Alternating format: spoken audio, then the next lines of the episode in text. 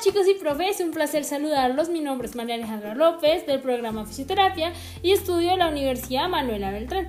Hoy voy a hablarles sobre un tema súper interesante que a mí me gusta y espero yo y les voy a contar sobre este tema, lo cual es muy importante porque tenemos que saber cómo funciona nuestro sistema endocrino en nuestro cuerpo, cómo funciona todas las funciones que hace nuestro cuerpo. Entonces, el sistema endocrino es un sistema de integración y control de las funciones corporales, con el cual utiliza unas señales químicas que son las hormonas, eh, las cuales se liberan en la sangre y actúan sobre otros órganos. Mm, se parece en los, bueno, comprende los órganos y tejidos del organismo encargado de la regulación de todas las funciones metabólicas y reproductivas. Algunas funciones del sistema endocrino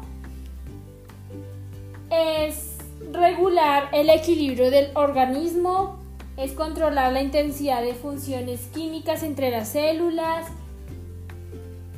es hacer aparecer las características sexuales secundarias, bueno, entre muchas.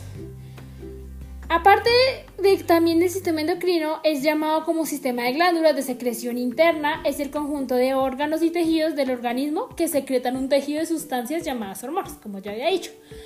Su función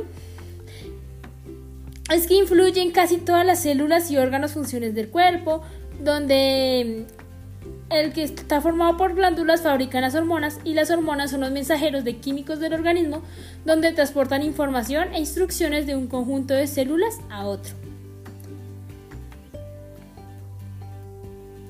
¿Cómo, cómo se compone el sistema endocrino?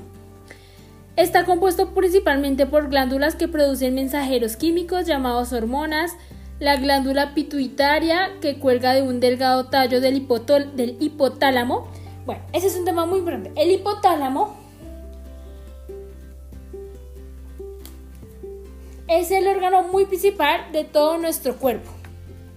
¿Por qué? Porque es el centro del cerebro que tiene un papel muy importante en la producción de hormonas, donde ayuda a estimular muchos procesos que hace dentro de nuestro cuerpo humano, donde manda señales y todo eso. También regula la liberación de hormonas de la hipófisis, y se mantiene a temperatura corporal y, organiza conductas como la alimentación, la ingesta de líquidos, el apareamiento, entre otros. La hipófisis es, una parte que está dentro del hipotálamo, dentro del cerebro, que es, que es la que secreta las hormonas encargadas de regular la función de otras glándulas y retroalimentar al, al hipotálamo. ¿Sí? Entonces, como ya los había dicho, a ver, em, ¿cuál, es la, ¿cuál es la hormona más importante de nuestro sistema endocrino? Pues la hormona más importante es, a pesar de tener un tamaño que no supera al de una arveja, la hipófisis, ubicada en la base del cerebro justo debajo del hipotálamo, es considerada la parte más importante del sistema endocrino, porque se la suele llamar glándula maestra, porque produce hormonas que controlan varias partes de las, de las glándulas endocrinas.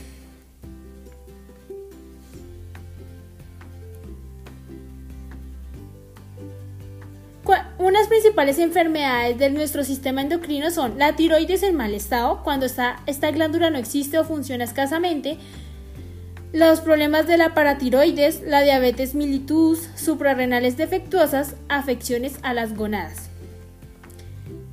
Pues, ¿cómo debemos curar nuestro sistema endocrino?